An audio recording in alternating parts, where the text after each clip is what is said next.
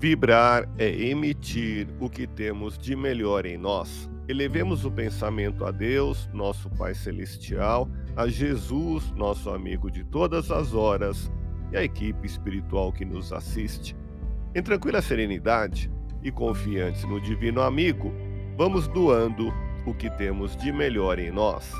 Vamos estabelecer esse intercâmbio entre o mundo físico e o mundo espiritual, que tenhamos nesse momento as bênçãos dos espíritos superiores que nos influem, que nos inspiram, que nos ajudam em nossa tarefa de amparar as dores alheias.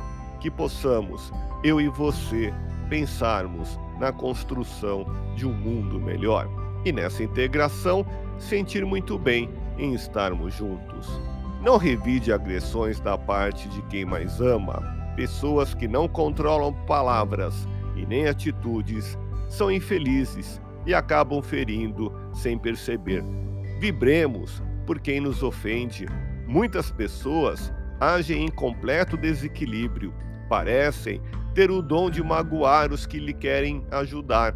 Compadece de quem cai e torna a cair, sem forças para libertar das privações em que se encontra.